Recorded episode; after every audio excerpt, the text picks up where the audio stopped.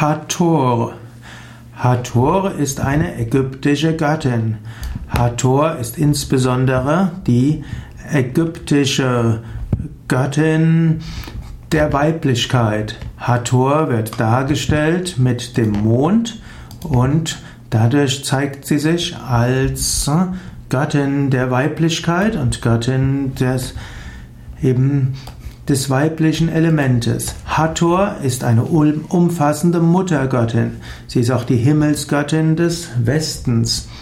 Hathor ist auch die Göttin. Hm, Moment, Hathor ist auch die Göttin der Liebe, des Friedens, der Schönheit. Hathor ist die Göttin der Kunst und der Musik. Hathor hm, ist also eine besondere ägyptische Göttin. Sie wird manchmal auch dargestellt mit Sonnenscheibe und manchmal mit Sonnen- und Mondscheibe.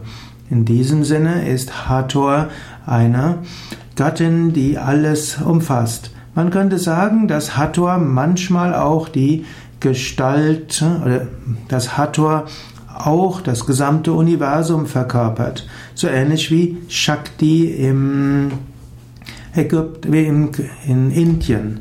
Man findet auch Hathor als Kuhdarstellung. In diesem Sinne auch in Indien wird zum Beispiel die, die Göttin, die Erdgöttin als Kuh dargestellt. Und hier findet man die Kuh, die in ihren Hörnern auch die Erde trägt, beziehungsweise, hm, das ist eine Deutung, manche sagen auch, sie trägt in ihren Hörnern die Erde.